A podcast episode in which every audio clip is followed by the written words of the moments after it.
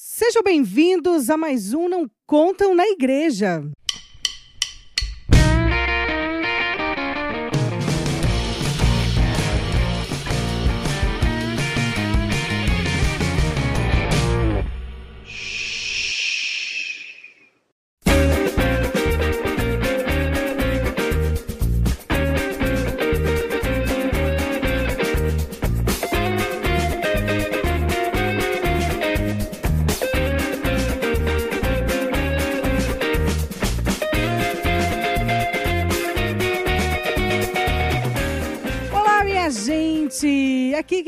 Quem vos fala, vos, Li Romeiro.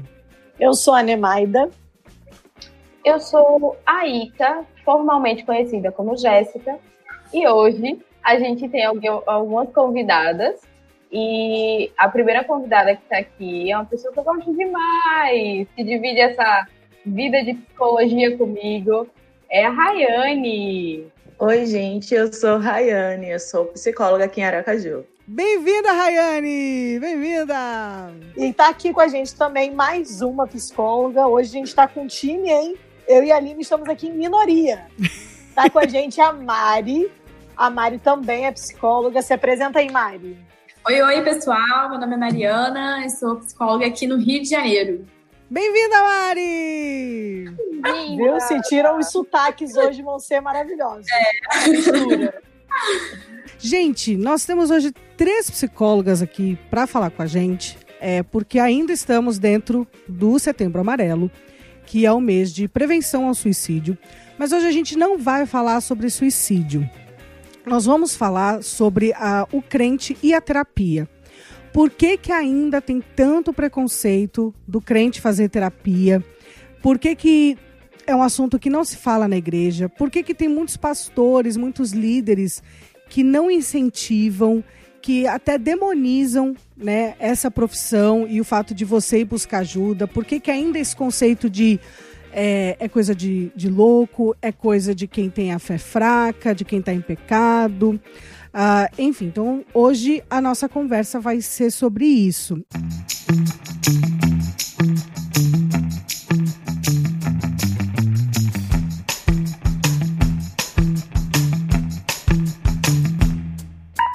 Aí, meus queridos?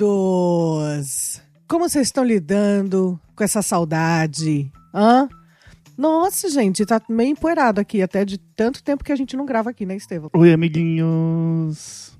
Mas a verdade é que as coisas mudaram muito desde que a gente começou o podcast, mudaram muito rápido na nossa vida. A gente não estava conseguindo mais gravar essa parte aqui de ler os recados do povo, mandar avisos, porque uma doideira, né, Eli? Gente, vocês nem sabem, mas é isso mesmo. A Aline, a Aline começou a trabalhar na igreja e eu estava trabalhando já desde sempre, tarde até a noite, e ela trabalhando de manhã, a gente não conseguia se encontrar. Então, e mesmo assim, nesse meio tempo, tudo mudou de novo. Agora eu tô trabalhando de manhã e a Aline também. Só que a Aline tá trabalhando, fazendo seminário, né? Tendo Sim. grupo discipulado. E a gente tá com pouquíssimo tempo Sim. né? Tá bem difícil pra gente. Então, é, a gente teve que parar de gravar esses momentos aqui. Talvez a gente consiga voltar com eles, né? Eu acho que dá. Acho- agora dá, na verdade. agora dá. E a gente fez uma outra grande mudança, né, Eli? É verdade, minha gente. E talvez você tenha percebido essa mudança, talvez não, não sei. Não vou criar expectativa, mas semana passada não teve episódio. E aí, eu já aproveito esse espaço, eu quero mandar aquele beijo, aquele abraço para Amabile, nossa amiga, porque foi a única pessoa que escreveu para mim falando: "Que aconteceu que não teve episódio?" Amabile, muito obrigada por nos notar. Estevão, responda a pergunta de Amabile. O que, que aconteceu que não teve episódio? A gente agora vai mudar o a periodicidade. Já mudamos, né, a periodicidade do, desse podcast. Então vai ser quinzenal, não mais semanal, pra gente poder continuar fazendo do melhor jeito possível. Porque a gente precisa arrumar tempo pra não só editar, mas principalmente pra gravar, né? Casar as agendas. E como a Aline tá trabalhando na igreja, ela tem que estar na igreja de domingo, o dia todo praticamente, né? Eu também tô lá domingo de manhã, por causa que eu comecei a dar aula para as crianças. Oh, o Estevão, te fofinho. É, e o tio. E é, a gente precisa tentar equalizar isso. E por outro lado também, a gente percebeu que o povo leva muito tempo para ouvir os episódios. Talvez porque a, essa mídia ela não é ainda muito difundida entre o público, que é pra, pra, praticamente povo crente, né? Então, se a gente reduzir a quantidade de episódios no mês, uh, o povo vai ter mais tempo para ouvir. Mas a verdade é que é, é, uma coisa triste, mas ao mesmo tempo é bom porque vai continuar uma qualidade boa, a gente tendo tempo de preparar, de fazer tudo. E uh, quem sabe no futuro a gente volta semanal. Mas é isso aí, gente. Não largamos ninguém, não. Não vamos largar. Todo mundo aqui segurando uma mão do outro. Porque vocês já sabem que o que eles não contam na igreja, a gente sempre vai contar aqui. E aí, se liguem nesse episódio de hoje e, por favor, compartilhem, porque ele tá muito sensacional. Compartilha, ajuda a gente aí a compartilhar, põe nas redes sociais, todas elas, né? Ah, e a gente vai continuar com a série do abuso, agora vai ser, lógico, a cada dois meses, não mais mensal, mas vamos seguir com tudo, tem bastante coisa para falar ainda pela frente. Mais algum recado, Aline? Hum, eu acho que não. Continuem escrevendo pra gente, mandando sugestão de tema, o que, que vocês estão achando, como é que tá. Enfim, a gente quer se comunicar com vocês. Não pensem que, tipo, nossa, agora eles estão mal corridos, vão reduzir para dois episódios por mês, então eu nem vou escrever, porque eles não vão ter tempo para ler. Vamos ter tempo sim, porque a gente quer te ouvir, a gente quer saber o que, que você está achando. Pode abrir o coração, pode dar sugestão, vem falar no amor, que a gente vai ler com certeza e a gente vai te responder também. Ainda que demore um pouquinho, mas a resposta vem. É isso aí, valeu, povo. Fica aí com o nosso episódio dessa quinzena.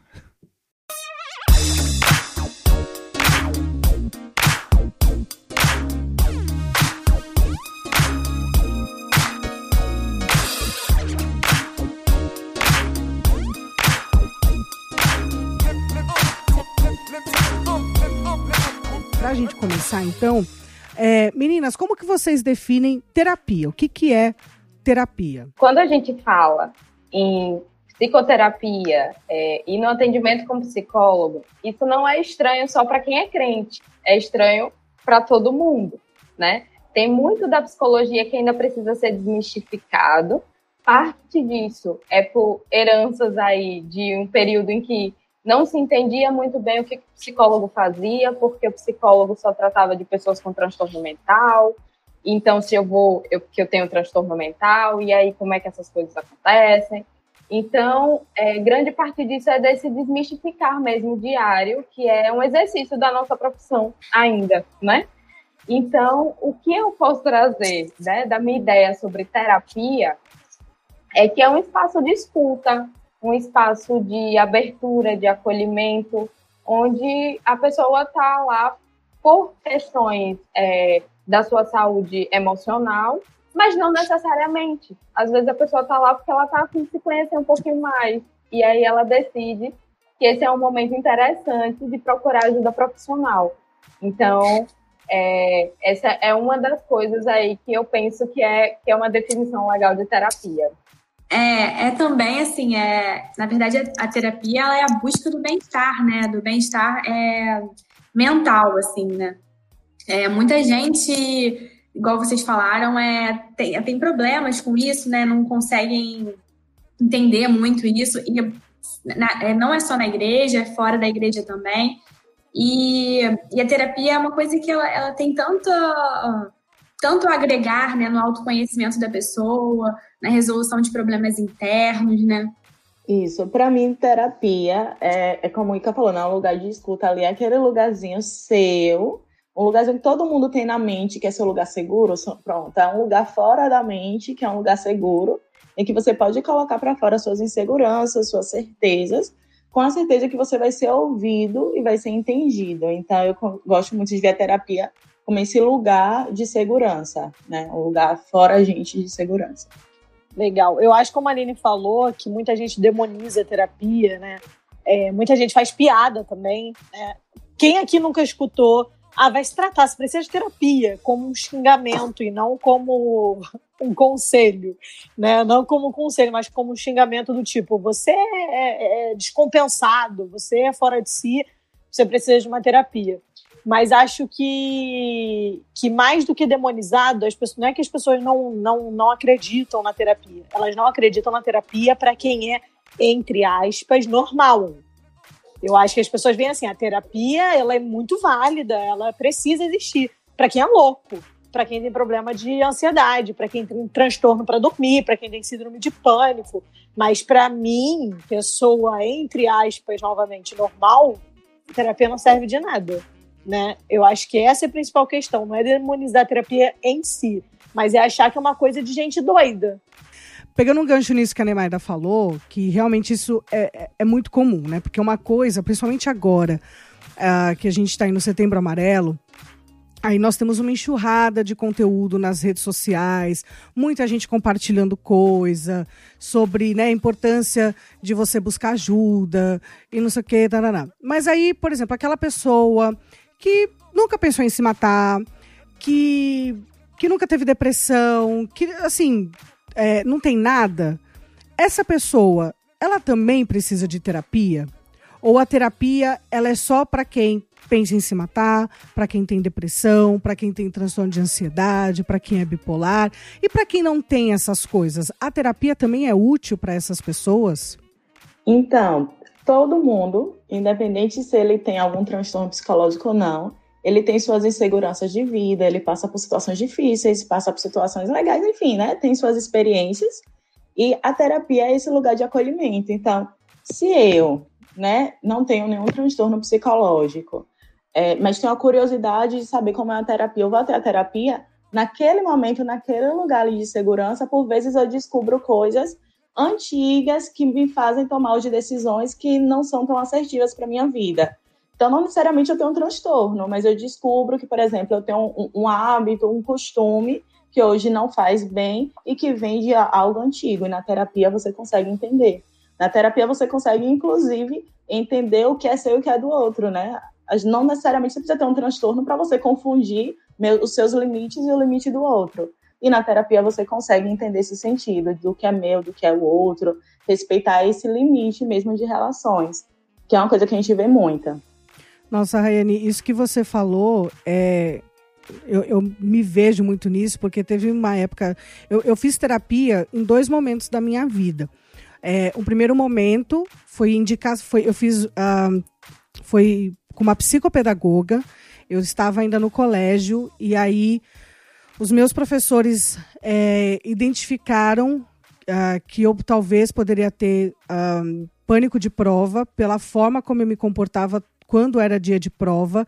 E eu ia muito mal, por mais que eu estudasse, eu sempre ficava de recuperação. E aí os meus professores foram observando uma mudança de comportamento em mim, aí conversaram com os meus pais. E aí eu me tratei com uma psicopedagoga, foi excelente, excelente mesmo.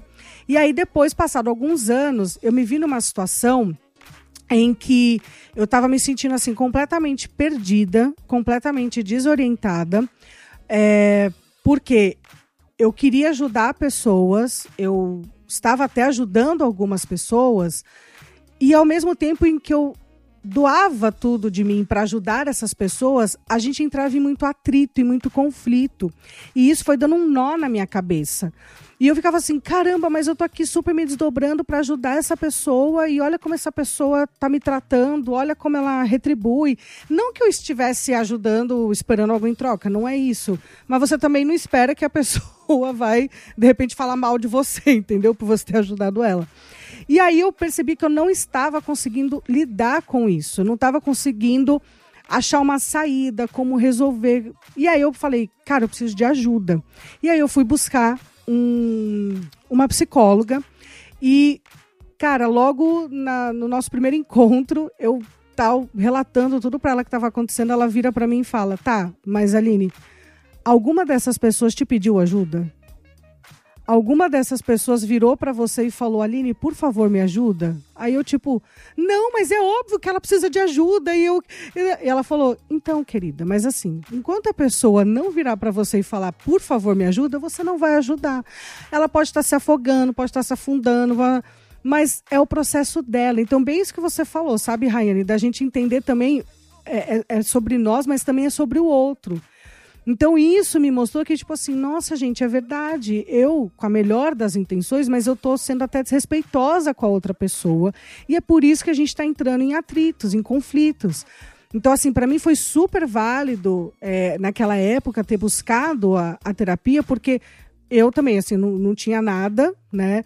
Mas eu me vi nessa situação conflituosa, que tipo, gente, eu não estou conseguindo resolver, eu preciso de ajuda para entender por que, que isso está acontecendo. Se eu estou na melhor das intenções, por que, que isso está acontecendo? E aí eu pude conhecer isso sobre mim, que quantas vezes eu né, não atropelava os outros nessa ânsia de querer ajudar e aí desrespeitava o processo de crescimento do outro também. Eu acho que disso que a, a Li trouxe, a Rai também falou, é, a, é, toca um pouquinho nessa ideia de que a psicologia ela trabalha com subjetividade, né? Então essa subjetividade é essa caixinha, essas coisinhas que estão aí guardadas, que são tuas e que não necessariamente está é, extrapolando para uma coisa ruim, adoecedora, é, que realmente se, se configure como um transtorno psicológico mas que aquele funcionamento não está sendo talvez o mais assertivo e o mais saudável. E isso você vai entendendo nas relações que você tem com as outras pessoas. Então, se voltar para essa subjetividade, né, olhar para si, para perceber como é que essa relação com o outro está e a sua relação consigo, é um espaço que a terapia proporciona.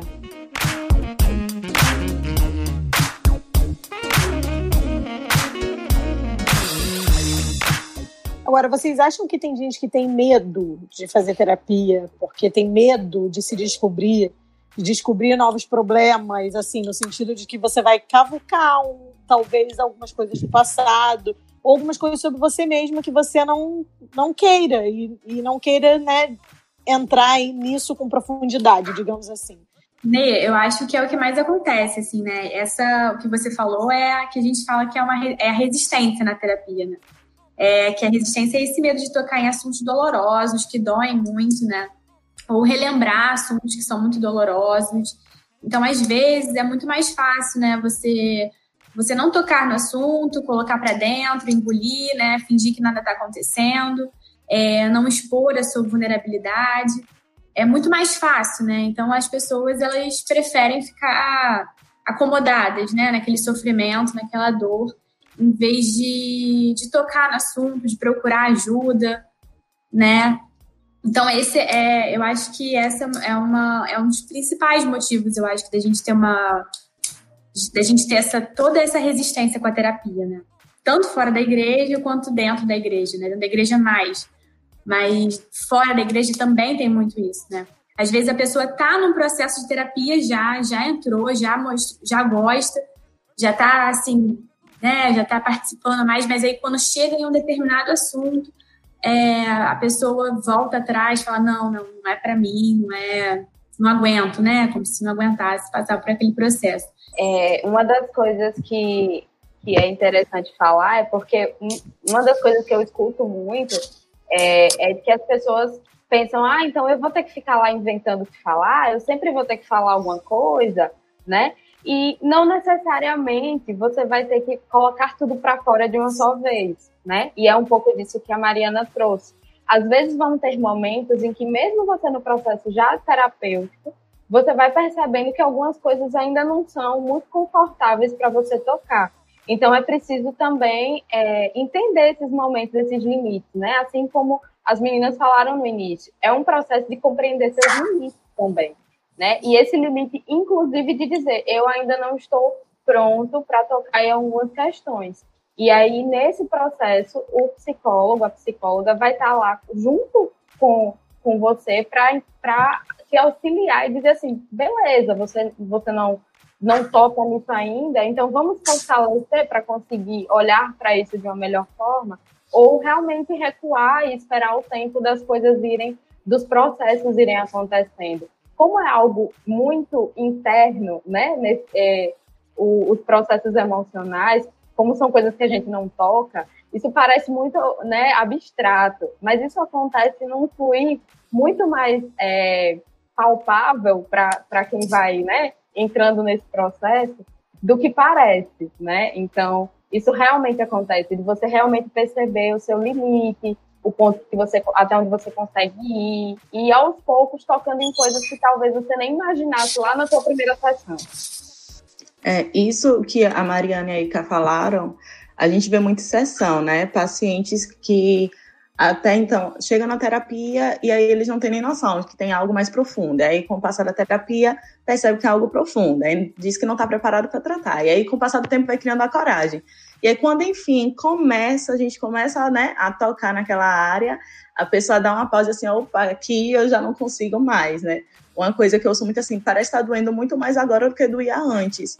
Só que é aquela questão, quando você trata, quando você toca, quando você cava mesmo para descobrir tudo, vai doer, porque é como se você revivesse toda aquela dor, né? E aí a dor de ficar, de, a dor de não tratar é uma dor que acaba se tornando cômoda, que assim dói, mas eu vou colocando outras coisas por cima, eu vou abafando essa dor, e aí eu vou me distraindo. Só que assim, um momento eu vou precisar tocar. Então, assim, não é bom que em terapia eu me prepare, me fortaleça para tratar isso com alguém, para trabalhar isso com alguém que está ali preparado para receber minhas demandas, do que em um momento da minha vida eu acabe colocando isso para fora de uma forma totalmente violenta contra mim, contra o outro, enfim, e minhas relações é, acabem ficando prejudicadas, eu me prejudique.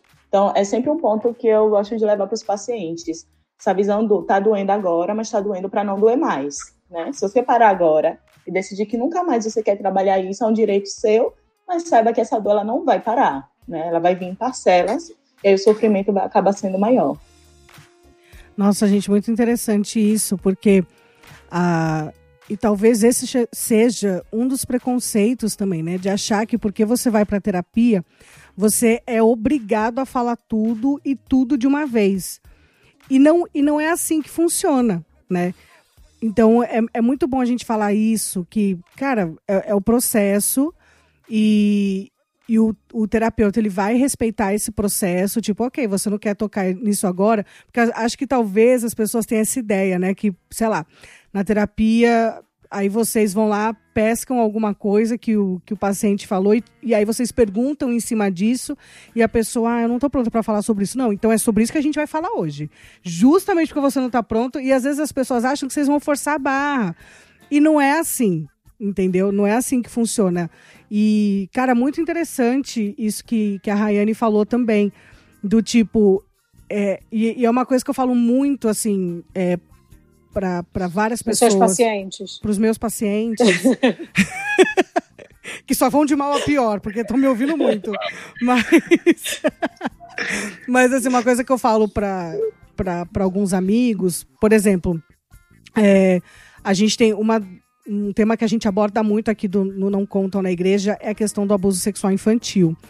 E desde, desde antes da gente começar a abordar esse tema e tal, tem pessoas que vêm abrir sobre, é, sobre isso comigo, vêm falar que sofreram isso na infância, tal, tal.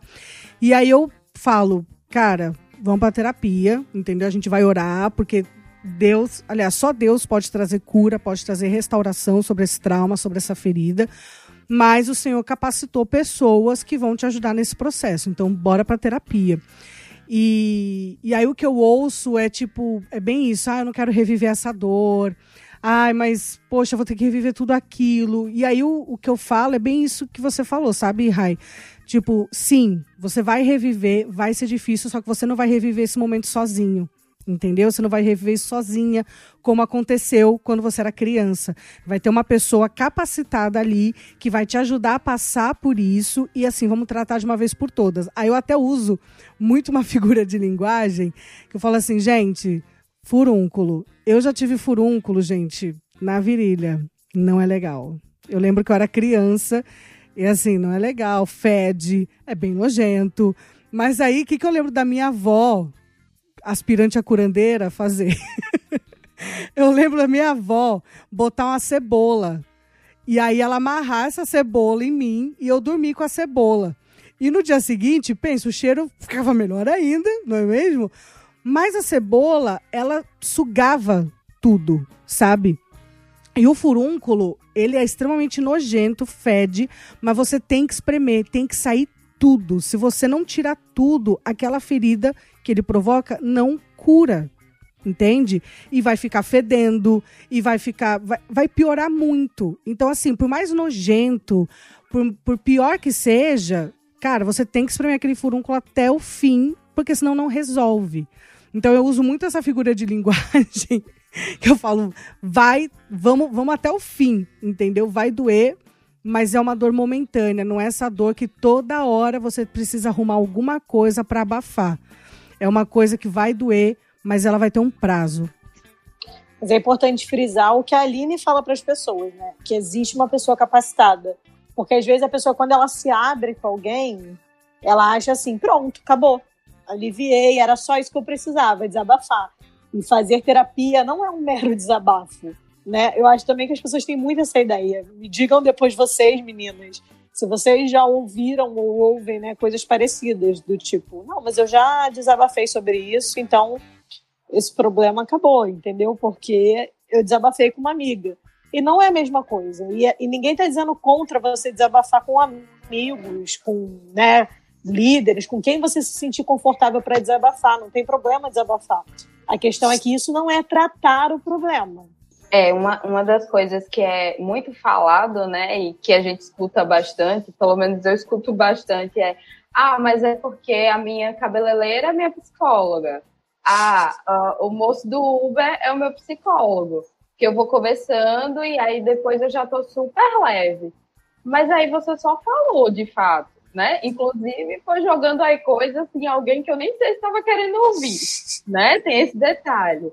Então, assim, o processo terapêutico ele é muito mais um espaço de acolhimento e escuta para alguém que tem uma capacitação, né? Que está trabalhando com algo que é uma ciência, né? Que tem todo um, complexo teórico ali para se voltar para essa escuta, é uma escuta qualificada e que vai trazer aí é, aspectos de cuidado, né, para tudo isso que, que você traz e deposita nesse momento seguro, né, que a Rai trouxe, esse momento da sessão, que é um momento seguro de se abrir e colocar para fora cada uma dessas coisas, dessas demandas que surgem, né? Então não é meramente uma conversa, e é um ambiente sigiloso, né? A gente esquece isso, que por lei, assim, é um ambiente que o psicólogo ele não pode quebrar sigilo. Tudo que você fala, ele fica naquele ambiente, né? Isso é uma profissão regida por um código de ética, né? É importante frisar também.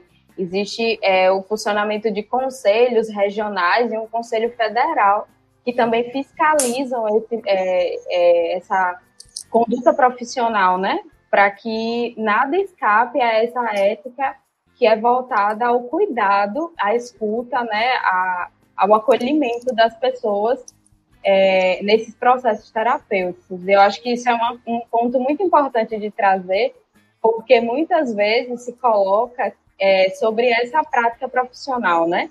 O que é que o que é que o psicólogo vai te dizer? Você vai fazer tudo o que essa pessoa te disse agora? Né? Vai ficar seguindo o conselho de uma pessoa que você nem conhece. E não é, não é simplesmente seguir um conselho, muito menos é, fazer o que alguém está te dizendo, até porque nós, como profissionais, não estamos lá para dizer às pessoas o que elas vão fazer, né? O processo de mudança é individual e do sujeito que está em terapia.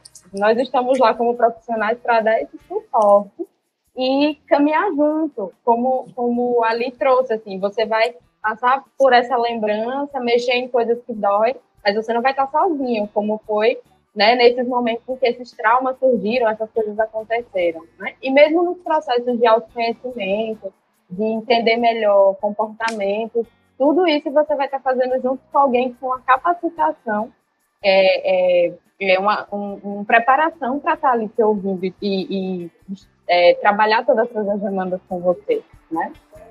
É, e o protagonista é o paciente, né? É o cliente, né? Não é, não é o terapeuta, né? O protagonista da cena é, é o paciente. Um outro adendo, porque eu já vi a pessoa tipo, ah, não, eu tenho uma amiga que é psicóloga.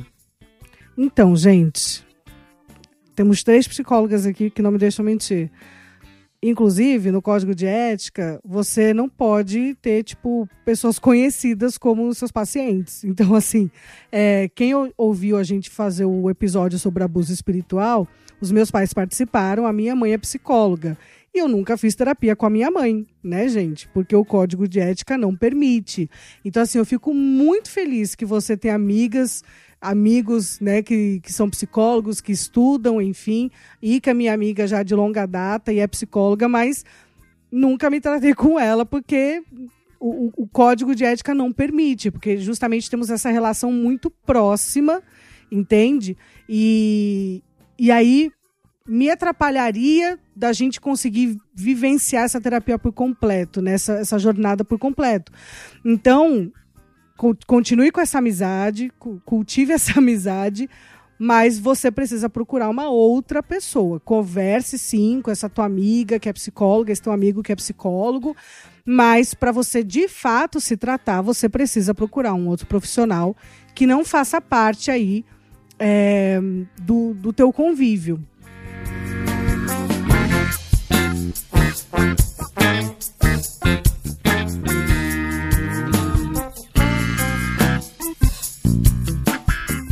Mas esses casos, assim, ó, que a Aline falou, por exemplo, de abuso e tal, eu acho que tem muita gente que acha que superou. Porque tem gente que não, tem gente que sabe que está traumatizada. Mas eu acho que tem gente que não, que acha que isso ficou no passado e superou e não percebe que às vezes aquilo influencia ela no dia a dia, né? De alguma, de alguma maneira, em algumas tomadas de decisão, é, em alguns tipos de comportamento. É, então, assim, é importante você não só desabafar, né, mas procurar um terapeuta para descobrir como isso tem afetado a sua vida. Porque eu não sei, meninas, agora vocês me digam. Tem como você passar por um grande trauma, seja ele qual for, e sair ileso disso, no sentido de, tipo, isso não vai afetar o resto da sua, né, a sua vida em algum momento? Isso existe? E, claro, né, só se for cura divina, mas tirando isso, tem como você passar por um por um trauma, por algo específico, algo que te machucou de uma forma profunda, e isso não afetar é, algo importante na sua vida? Eu sou da abordagem terapia cognitivo-comportamental, né? Como toda boa, né, psicóloga cognitiva comportamental, a gente fala sobre crenças, né? Aí a TCC ela vai falar que cada um reage a uma situação de forma diferente, porque você não reage à situação, você reage à forma como você interpreta essa situação. E de acordo com isso, crenças são ativadas, crenças também são construídas. Então, por exemplo, pode ser que uma pessoa passou por uma situação que é, traumatizou, por exemplo, ela e a família, mas que ela acha que não teve tanto efeito na vida dela. Mas aquilo colaborou para que ela tivesse uma crença. E ela vai viver constantemente ativando essa crença ela pode não saber necessariamente que aquela crença está sendo ativada, mas, por exemplo, se ela tiver é, ativado uma crença de, de que ninguém é, é, confiável, ninguém é confiável, eu não posso confiar em ninguém porque eu sou uma pessoa que estou sempre em perigo e todo mundo, tem que desconfiar de todo mundo. Se ela tem essa crença, ela vai viver de acordo com isso. Então, em todas as relações, independente de que relação seja, ela vai viver para confirmar essa crença. E é mesmo que ela diga, ah, eu passei por aquilo, mas eu já esqueci. Ah, meu irmão, minha irmã, minha mãe que ficou assim, mas eu não. Só que a vida dela está sendo regida por aquilo que não foi resolvido. Então, até que se volte lá atrás, para que se compreenda o que foi, para que mostre todo esse ciclo né, que a gente vive em prol de confirmar aquilo, é, a pessoa vai viver repetindo mesmo a vida toda e por vezes não vai ter nem essa ideia de que está vivendo é, algo que está sendo reflexo do, do passado, né, desse trauma. Pode acontecer. Não dela sair lesa, mas ela não ter a consciência. Acho que é muito isso, da consciência. E aí eu achei legal que a Rai trouxe a coisa das abordagens, né? Porque é uma das coisas que eu acho que é um, que fica assim. E aí, quando as pessoas descobrem que existe abordagens diferentes dentro da psicologia, eu tinha um professor que brincava muito com a, com a coisa que ele dizia: não existe psicologia, existe psicologias né? A gente tem que botar bem grande aí, porque são diversas formas de se trabalhar essa subjetividade humana, né? Por, por questões teóricas mesmo. E aí a Rai trouxe a questão, a abordagem que ela trabalha, e eu já trabalho com abordagem diferente, né? E que é, eu trabalho com a gestalterapia. E aí a gente vai se voltar para a ideia de que essa situação que aconteceu, né? E que, e que tem aí um, um trauma envolvido, uma coisa que foi muito forte, ela vai marcar essa pessoa de uma forma que a, a maneira como ela agiu para tentar né, ressignificar isso, lidar com aquela situação, responder aquela situação, é, vai ficar marcada. E ela vai entender que em outras situações ela vai usando essa mesma forma, sabe, de agir, só que para cada situação a gente precisa de formas diferentes, porque as situações são diferentes. A pessoa também já não é a mesma a partir de que ela vai passando por vivência. Então, se você está ali fixada em uma situação e dando as mesmas respostas, isso vai te trazer algum prejuízo nas relações, no dia a dia. Então, é, despertar aí essa percepção, né, que a Rai falou e, e me fez lembrar muito, despertar essa percepção para como você funciona, como é que seus comportamentos estão interligados com essas situações que te marcam. E também, claro, é, pensar novas possibilidades, né? Ativar a tua criatividade, espontaneidade para responder essas situações da vida, seja elas qual forem que aparecerem, boas, ruins, né? A forma que você for vivenciando é um jeito mais saudável de lidar, porque cada situação é única. Então, cada resposta que você vai dar acaba sendo única também, né?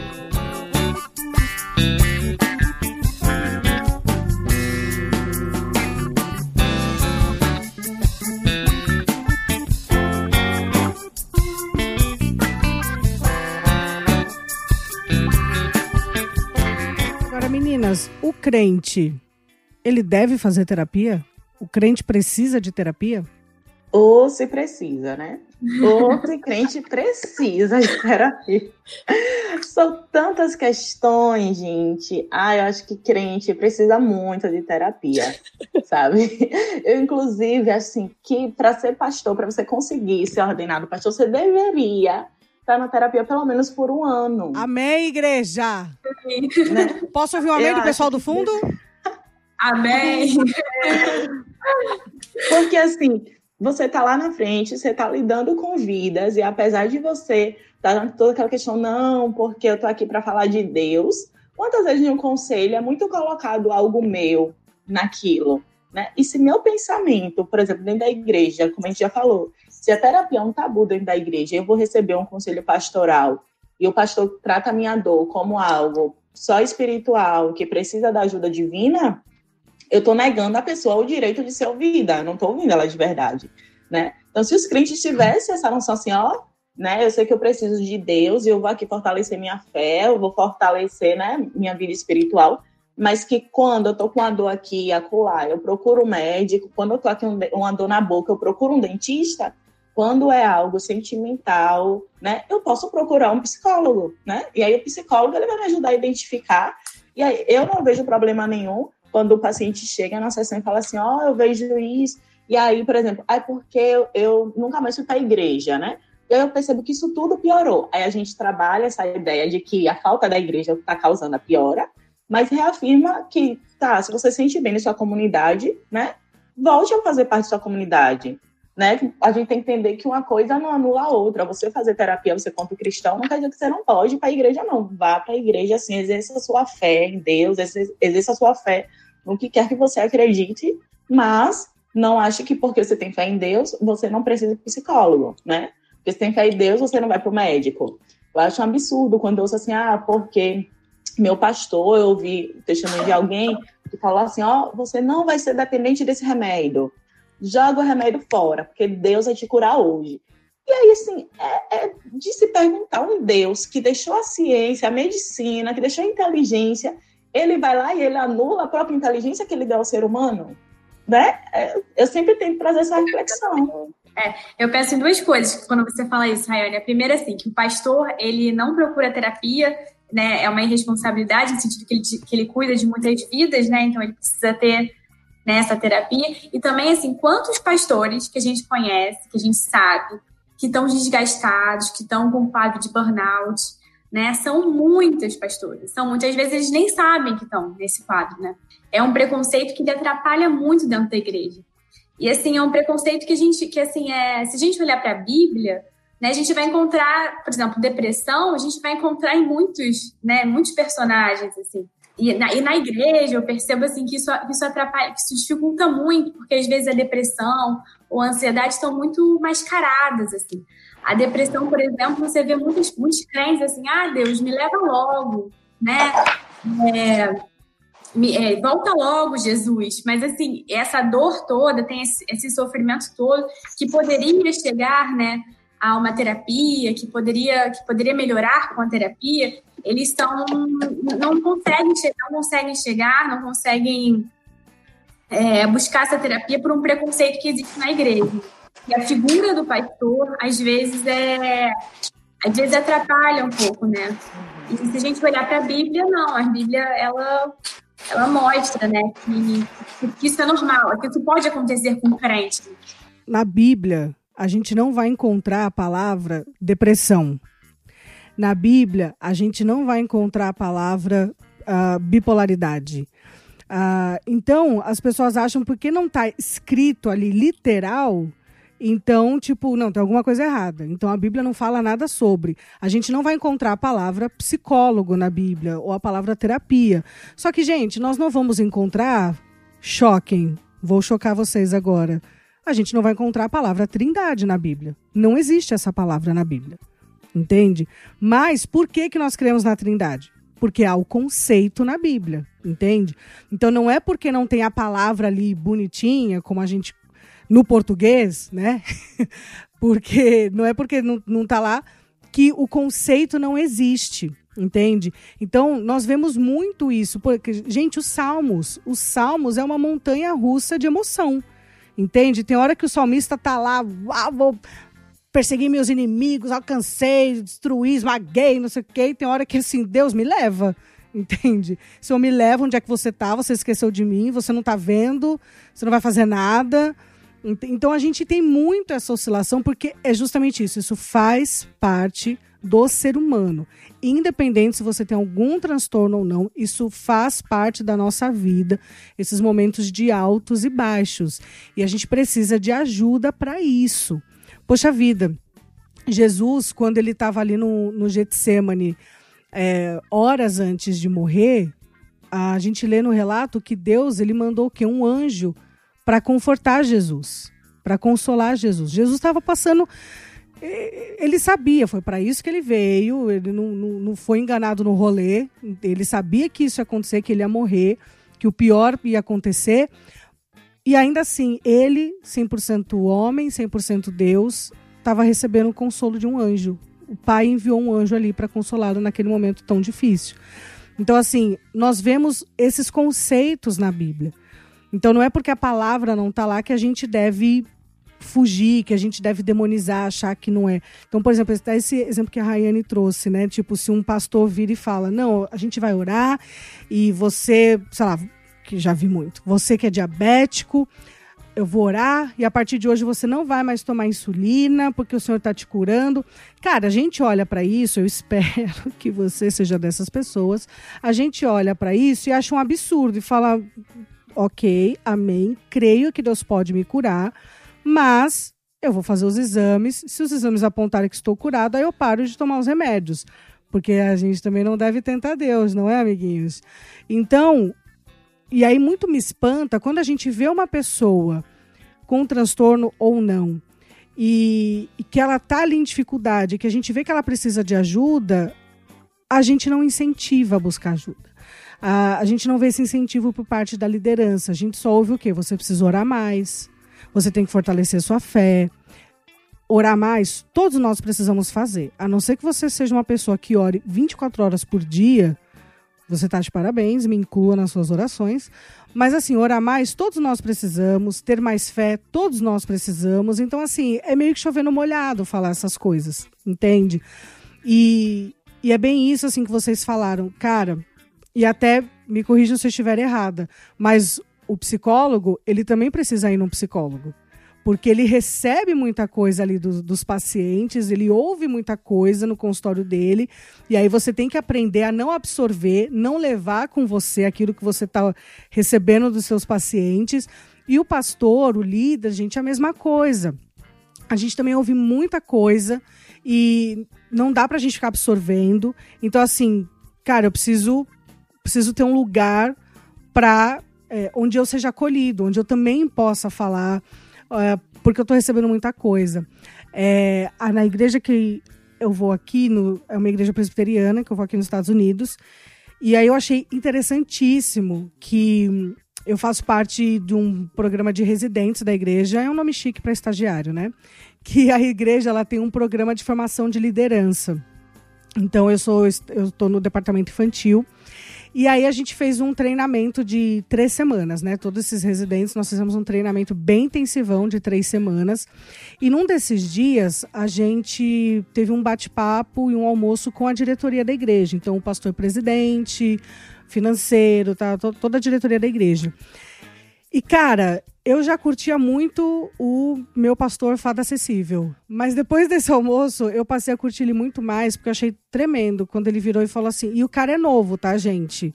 Tipo, não tem, não tem 50 anos. Não tem como ele ter 50 anos, senão ele precisa me indicar os creminhos que ele tá usando. Mas eu achei muito interessante ele ter falado assim: Olha, uma coisa que eu quero falar para vocês aqui, residentes, é vocês vão ter muita coisa, né? Porque é o trabalho e junto a gente está fazendo seminário e tem um monte de leitura, enfim, um monte de coisa para fazer. E ele falou: e aí eu quero dar um conselho para vocês. No início do meu ministério, eu estava muito mais preocupado em, em fazer né, as coisas, tipo, ah, vamos fazer, vamos acontecer e tal, do que em realmente ser um servo, sabe? E, e até ser pastoreado. E ele falou: e o que, que isso desencadeou? Depressão, crise de ansiedade. Fiquei à base de remédio. E eu já fiquei, tipo assim, já deu uma explodida na minha cabeça, porque eu falei: nossa, essa pessoa tá falando assim, pastor, com essa naturalidade, assim, para desconhecidos, né? Ele tá, ele tá falando que ele passou por isso. E ele falou assim: e não foi bom, né? Não foi bom. E eu não quero isso para vocês. Então, assim, se vocês perceberem ao menor sinal que assim tá muito difícil, eu não estou dando conta, eu não estou bem, por favor, venham nos procurar. Nós queremos ajudar vocês. Eu não quero que vocês passem pelo que eu passei. Então venham nos procurar porque nós queremos ajudar vocês. E eu achei isso fantástico, dele ter falado tão abertamente sobre isso, dele ter né, é, se colocado nessa posição vulnerável e oferecer ajuda entende? Nos alertar e oferecer ajuda. E não essa coisa do tipo, é isso mesmo, tem que dar o sangue, porque é o reino, e não sei o quê, taraná, taraná. E aí, em contrapartida, eu já ouvi de liderança falando que, tipo, é, não, porque eu fui diagnosticado com depressão, e aí queriam me dar remédio, não, mas eu não tomei, porque a alegria do Senhor é a minha força, e aí eu fico repetindo isso para mim constantemente: a alegria do Senhor é a minha força, a alegria do Senhor é a minha força, e aí eu ponho louvor tal, e não sei o que, e tananã. E eu fico assim, cara, é um desserviço, né? é um desserviço na sua vida é um desserviço para as pessoas que te seguem, para o rebanho, porque você está se colocando aí acima de tudo. Entende? Então, assim, se o próprio Jesus teve ajuda, ele teve ajuda para carregar a cruz. Simão de Sirene ajudou Jesus a carregar a cruz. Então, quem é você, né? Quem é você para se colocar tão acima das coisas e, tipo, não, não preciso de nada, a alegria do Senhor é minha força você não está nem apoiado no Senhor para falar uma coisa dessa. É, a vivência da, da psicoterapia, né, da, do processo terapêutico, ele não anula a, a sua vivência é, de, na sua igreja, na sua comunidade, de buscar aconselhamento bíblico, aconselhamento com seu líder. Nada disso é anulado, né? A terapia ela vem para somar nesses processos, é entender que como pessoas nós temos diversas dimensões. A dimensão espiritual é uma delas, né? A dimensão psicológica, emocional, a dimensão física, né? Tudo isso está interligado, formando esse sujeito que nós somos, né? E Deus sabe de todas essas coisas porque Ele nos criou, né?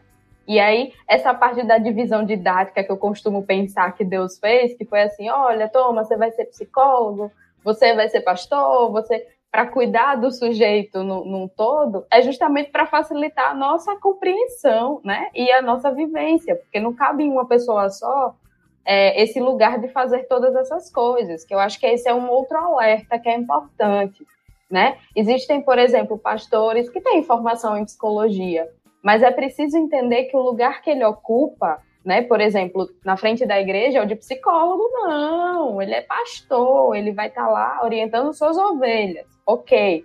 Se ele vai estar tá lá no consultório, ele é psicólogo, né? E aí ele está fazendo o trabalho dele de psicoterapeuta. Então é importante entender é, esses lugares que são colocados, né? Porque é, cada um desses papéis ele tem limites e é uma coisa que a gente precisa entender também, né? Tem limites dentro da psicologia, tem limites dentro do processo, né, de cuidado ali da religião, da espiritualidade. Onde não vai ter limite nenhum é no nosso Deus, né? Porque ele é o criador de todas essas coisas e dele vem a fonte de tudo isso. Mas fora ele, todos nós somos limitados. Então, cada um desses processos precisa ser pensado nessas dimensões. É, ainda nisso, você falou domingo, eu experimentei, essa foi uma experiência maravilhosa, né? Eu sou filha de pastor, então, assim, isso me permite passar por experiências deliciosas da igreja. Ô, oh, querida, né? dá a mão aqui. e aí, o que aconteceu no domingo? Fui ministrar o louvor, e aí aproveitei assim, não, né? Aqui uma palavra agora. E aí comecei a falar sobre como Deus nos fez seres completos, né?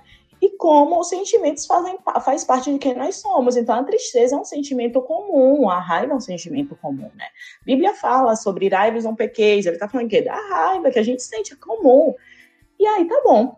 Falei, falei, falei, né? Meu pai ainda tirou onda quando pegou o microfone, se deixar ela prega, vou deixar a psicóloga vir entregar qualquer dia, né? Tá bom.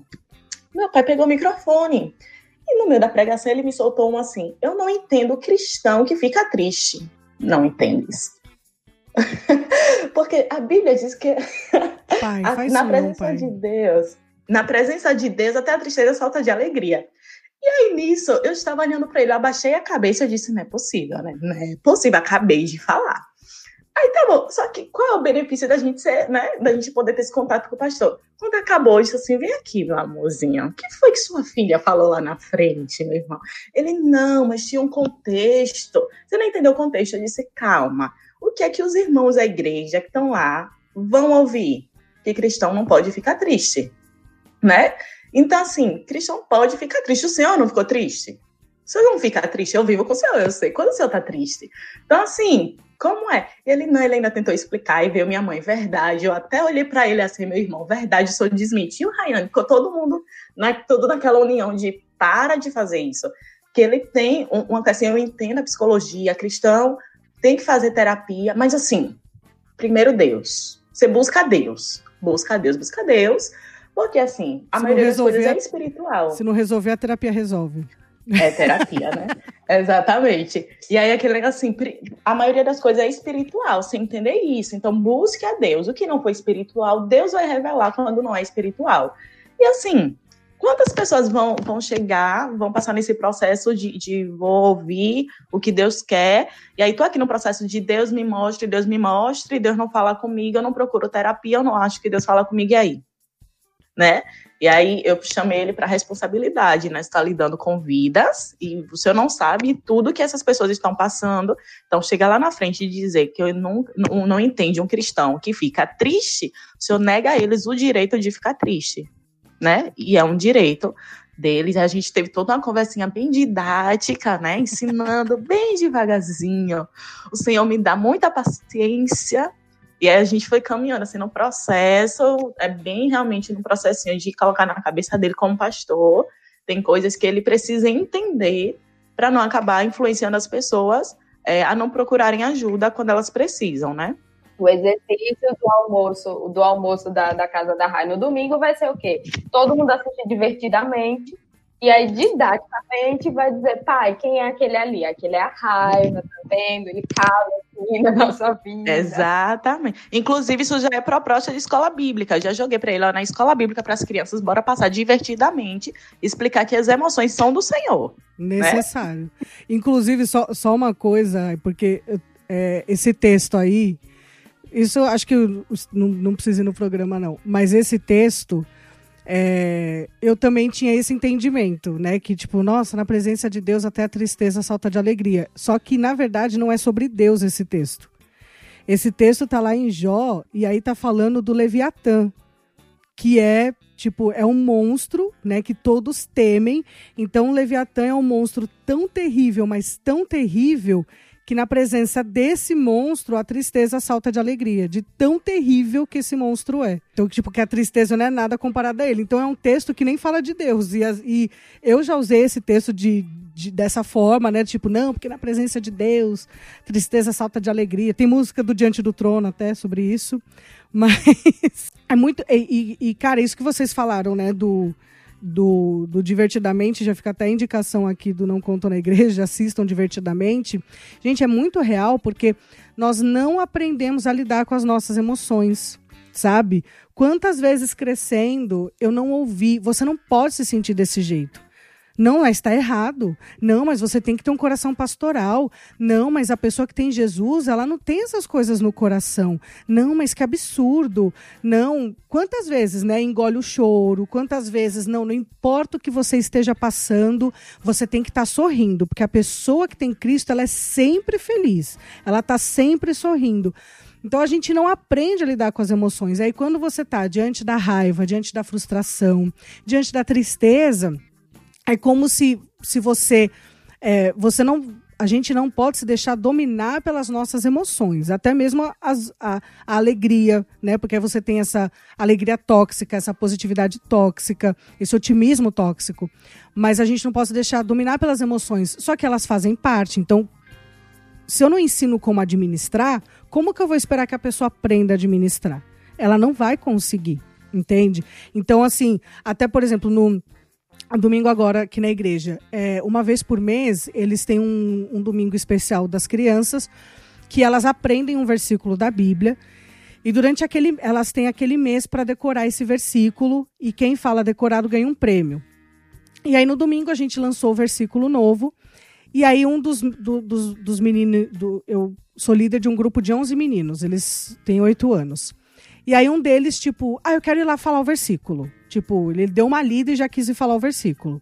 Eu sabia que ele não ia conseguir, né, gente? Não, não é assim que funciona. Mas eu tava lá com ele e ele não conseguiu falar. E ele abriu o berreiro. Ele começou a chorar muito. Aí, a minha a primeira coisa que veio no meu pensamento, como uma forma de consolá-lo, era: não chora, mas quando esse pensamento veio, eu já falei: não, ele precisa chorar. Ele tá chateado, ele precisa chorar. Então eu virei para ele e falei assim: eu falei assim: olha, tá tudo bem. Você não precisa conseguir as coisas sempre na primeira. Eu também não consigo. Eu tenho dificuldade. Ainda brinquei com ele. Eu falei assim: olha, você sabe mais palavras em inglês do que eu. Você ainda está em vantagem.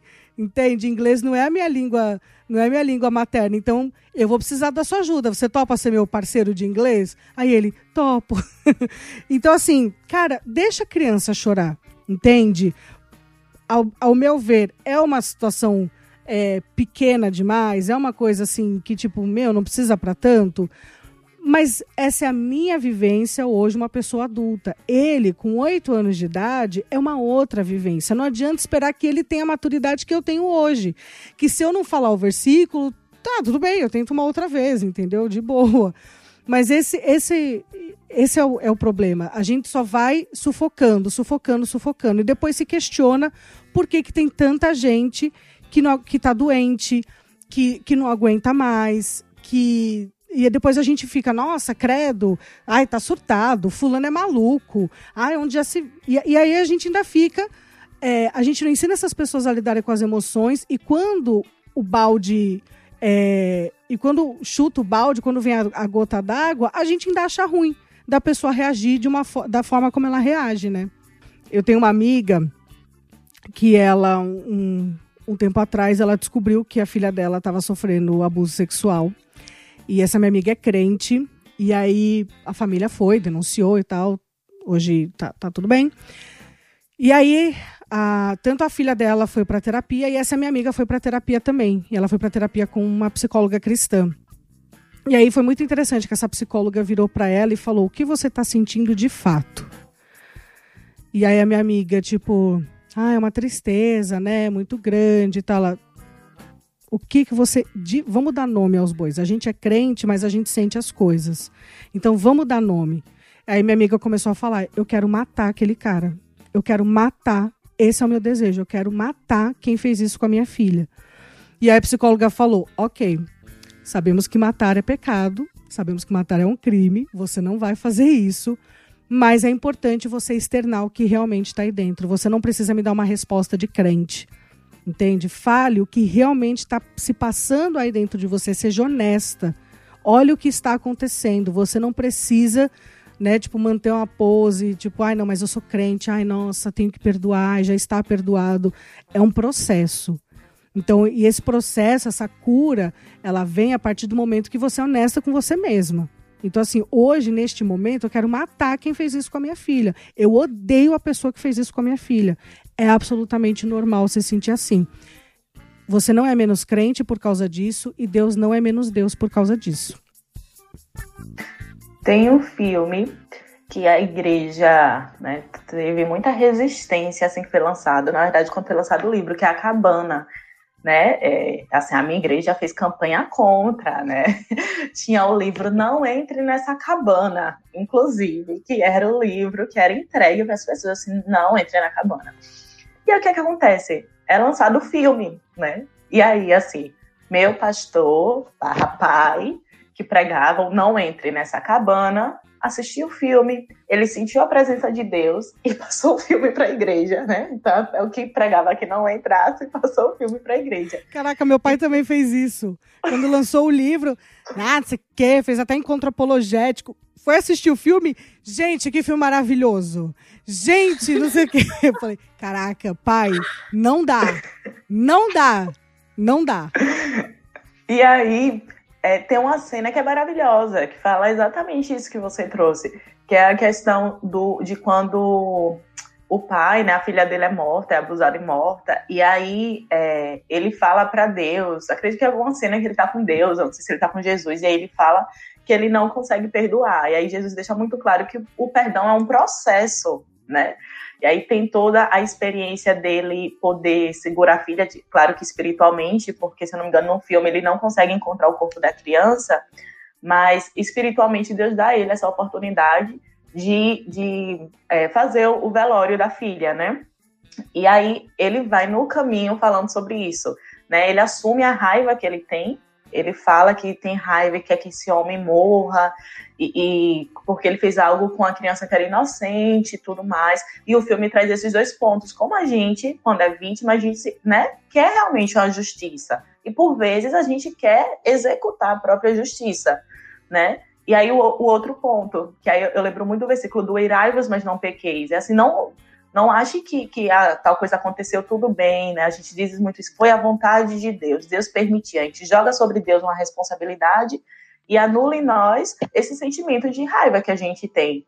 E aí o filme, eu acho muito legal essa questão que ele traz isso, de você assumir o que você sente, né? Entendendo que não cabe a você fazer a justiça, né? E aí é um processo agora de conseguir trabalhar esse sentimento, esse sentimento, a raiva, né? Para que ele não, não se firme no seu coração ao ponto de você seja guiado sempre por ele. E um processo de entendimento, de ressignificar a dor, de, no caso é, dessa amiga, né, que teve a filha que foi abusada, de entender o que aconteceu, de um processo, inclusive, dela de preparação para cuidar dessa criança a partir agora dessa nova experiência que ela teve. Então é totalmente compreensível. E eu acho que o filme ele traz isso de uma forma muito, muito evidente, muito fácil de entender. Achei bem interessante.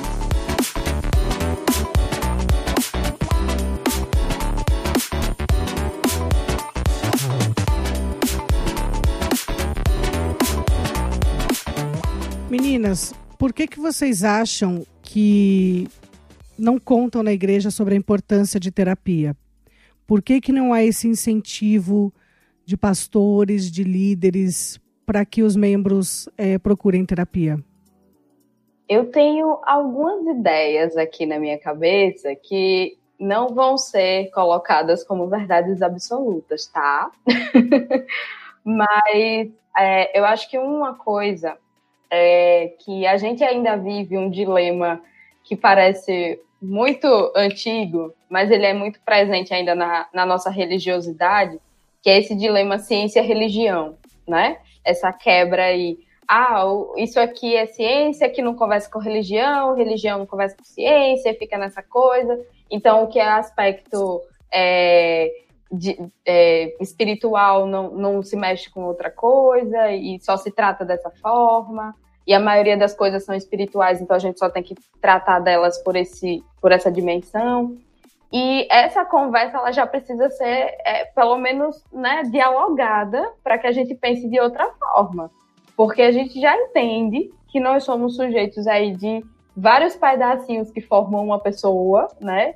E que essa conversa precisa entrar em uma comunicação diferente, né? O espaço da psicologia não, não vai ser tomado pela religião, a religião também não vai tomar o espaço da psicologia né? A gente precisa conversar com essas duas partes e entender os limites de cada uma, né? E isso cabe tanto ao profissional psicólogo de se capacitar para compreender as particularidades, né, de cada é, conjunto de crenças, né? A gente está falando especificamente da é, cristã aqui, mas nosso país é bem diverso nesse aspecto e eu, como profissional, preciso é, ter esse olhar para a pessoa que chega para mim, desse universo em que ela está inserida, porque para mim o que vai ser é, importante é a vivência que essa fé, que essa espiritualidade vai ter, na, no, o impacto dessa fé, dessa espiritualidade nessa vivência da pessoa, né?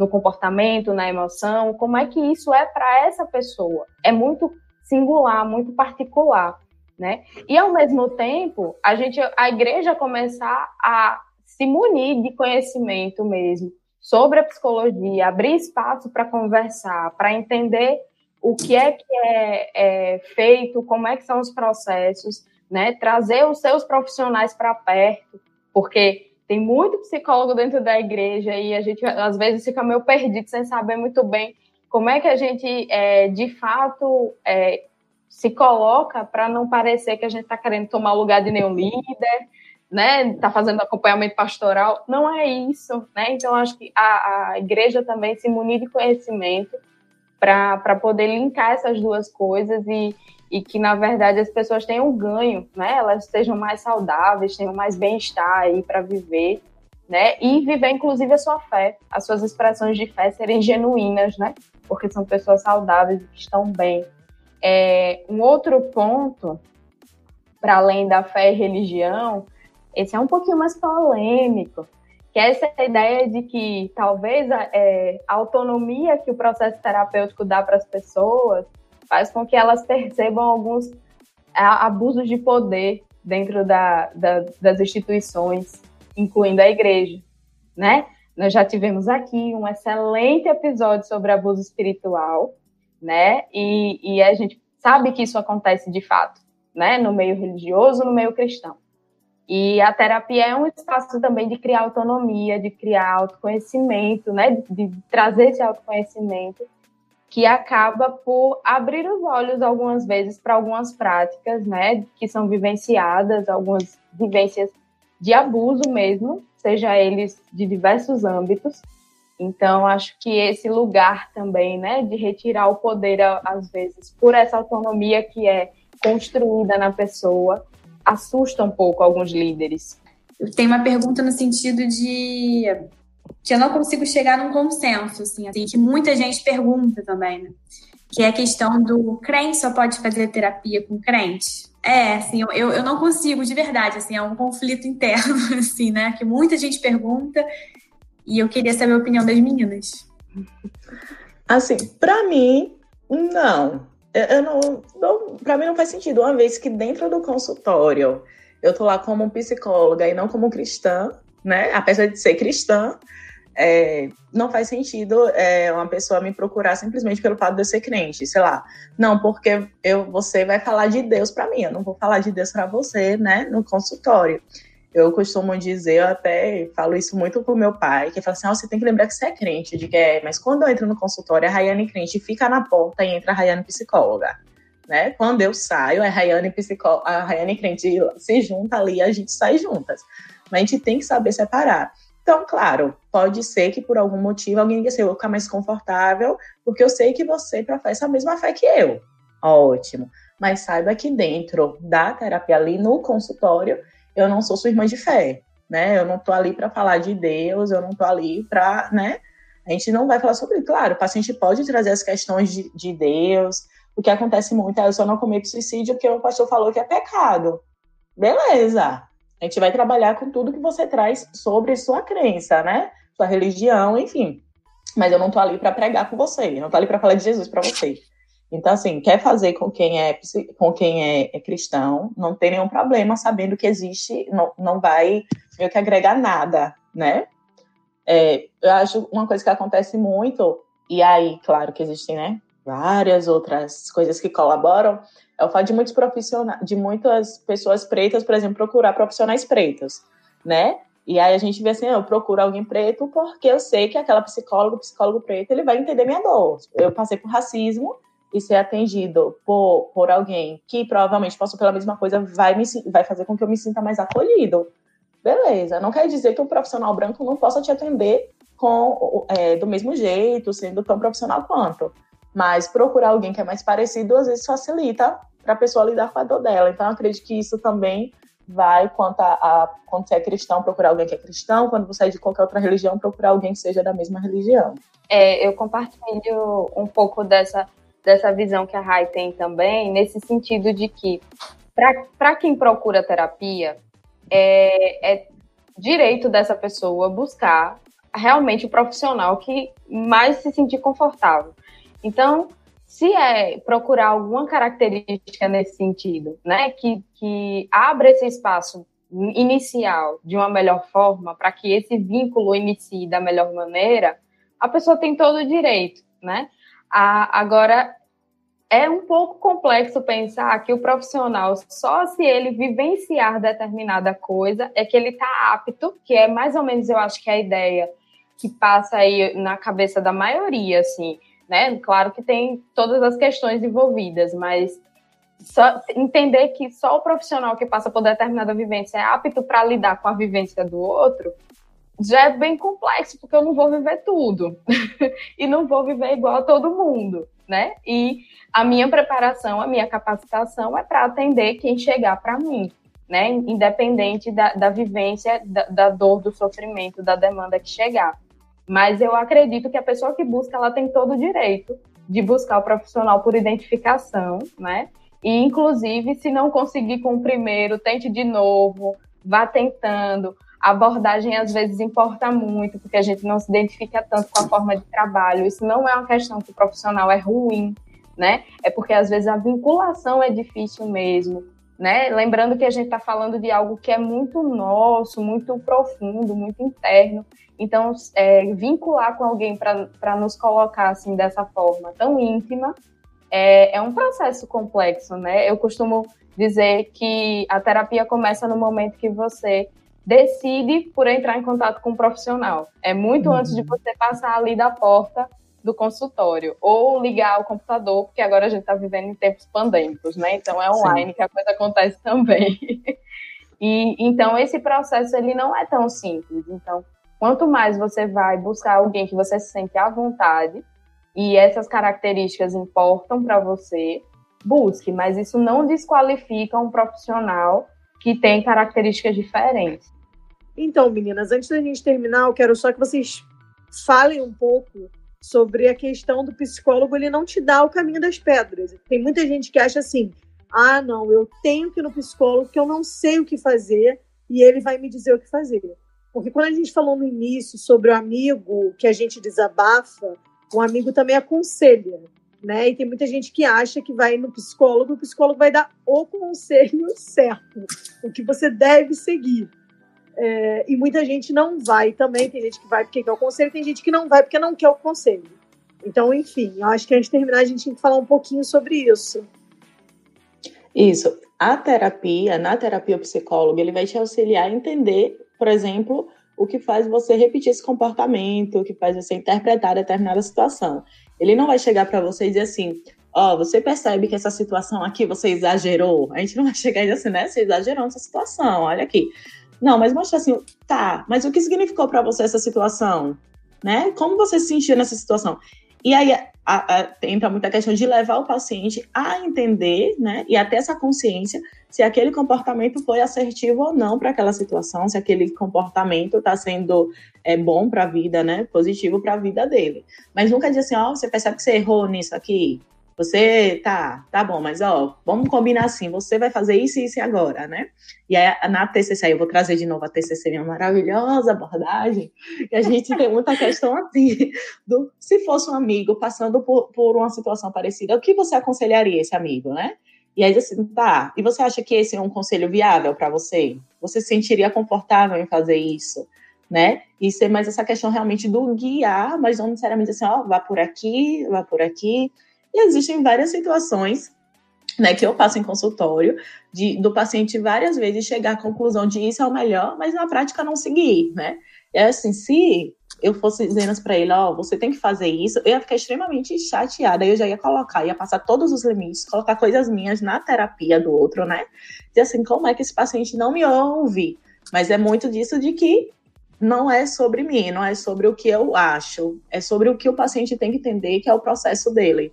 Então, por isso que o psicólogo ele não vai trazer é, o que ele acredita que é o certo, ele não vai dizer siga esse caminho, faça isso ou aquilo, ele vai deixar que o próprio paciente ele identifique, claro que sendo auxiliado por alguém que foi preparado para guiá-lo nesse, nesse caminho de autoconhecimento, enfim. É interessante porque a gente é, escuta em consultório é, isso de, mas você não vai me dizer o que fazer agora? E aí eu fico, né, me perguntando assim, se eu disser isso não der certo, como é que vai ficar? Você não volta mais aqui, né? Mas eu acho que é muito desse processo, assim, de inclusive você chegar a um ponto e perceber que determinada característica, determinado comportamento, ele pode até não ser o mais assertivo, mas você prefere bancar a consequência dele. Isso é uma escolha é, da pessoa, né? Ela vai e segue o caminho dela nesse sentido. Agora, tendo total percepção do que é ganho o que é perda com aquele comportamento, com aquela forma de sentir, com aquela forma de se comportar. Então, assim, é um processo mesmo em que a gente serve muito como um guia, mas ao mesmo tempo ali como, né, muito mais a pessoa que, que dá o suporte para essas escolhas, assim né? Fortalecendo mesmo esse autocuidado, essa autopercepção, o autoconhecimento.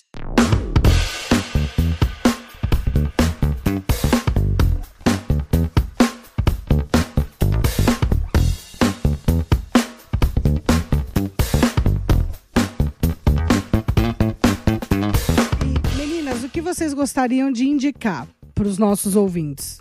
Além de fazer terapia, mas o que mais vocês. Façam terapia, é maravilhoso. o que mais vocês gostariam de indicar para os nossos ouvintes? A, a, gente relembra aqui das indicações dos filmes, né, Divertidamente, e indica a cabana. Você que é cristão, entendeu? que está aí nesse processo de entender os sentimentos aí, porque o, o, divertidamente traz essa coisa mais infantil, é bom que todo mundo entende, porque se uma criança entende, um adulto entende, né? Espera-se que, né? Então, acho que eu indico esses dois filmes. Eles são. Acredito que eles são bem interessantes para a gente entender como funciona essa questão de sentimentos e tudo mais. E terapia, com certeza. Façam terapia, aproveita esse tempo de pandemia, entendeu? Tá todo mundo aí em sua casa. Já que você tem medo, às vezes dá o medo do, do é, o processo de se arrumar sabendo que vai para terapia, né? E aí abrir a porta. E todo esse processo que às vezes o paciente vai perdendo a coragem no meio do caminho Aproveita a pandemia fazendo online. Você liga aqui seu computadorzinho e vê a pessoa ali virtual e pronto, né? Fala aqui e ali não tem todo aquele constrangimento que pessoalmente às vezes tem, né? Do, vixe, meu Deus, eu chego, eu abraço, eu não abraço, como é que eu falo? Eu Aproveita esse momento. eu visto de roupa, como. Exatamente, porque é. aqui, ó, filma só a sua carinha que linda e pronto, e aproveita esse momento. É uma coisa que eu digo muito assim, se você consegue estabelecer um vínculo terapêutico muito legal com o paciente virtualmente, né, com o seu psicólogo virtualmente. Quando você for para consultório fisicamente, com certeza esse vínculo vai se manter. Porque acho tão difícil você a gente conseguir manter um vínculo no virtual, apesar de a gente estar acostumado, que se isso aqui rola aqui, rola pessoalmente. Gente. Então aproveita esse momento. É o momento de ir assim, vamos atrás de experimentar, né? Então experimentem aí. E não parem se por um acaso não funcionar de primeira, assim isso é super natural. Lembrando que o psicólogo é uma pessoa também. Vai ter uhum. o jeito dele de trabalhar, vai ter a, a, abordagem específica que também conduz essa forma de trabalho. Então, é sempre possível que não deu certo, não porque você não deu certo com o profissional ou, o profissional não é bom, mas porque, de fato, é um casamento ali, um vínculo que vai se construindo, né? Sim. E, e também, se por um acaso você observar alguma coisa que não foi muito legal, né? Alguma prática aí que não foi positiva, é, o sistema de conselhos também tem os conselhos regionais que fazem para denúncia, né? A gente é fiscalizado de fato, né? por, por um código de ética. Então, se algo te incomodou, se não pareceu legal um posicionamento, né? Procure o sistema de conselhos da sua cidade, cada cidade vai ter um, né? É bem importante também lembrar sobre isso, né? A gente não está solto simplesmente podendo conduzir qualquer prática. Eu queria acrescentar uma coisa também, é, no, no finalzinho aqui, é que muita gente reclama que a terapia é cara também, né? E hoje também, para aproveitar que hoje em dia a terapia está online, então ela está um pouco mais, mais acessível, mas não só ficar nisso, né?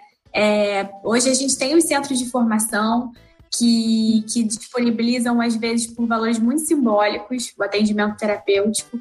É, a gente tem o SUS também, né, que, que disponibiliza terapia gratuita, então, também.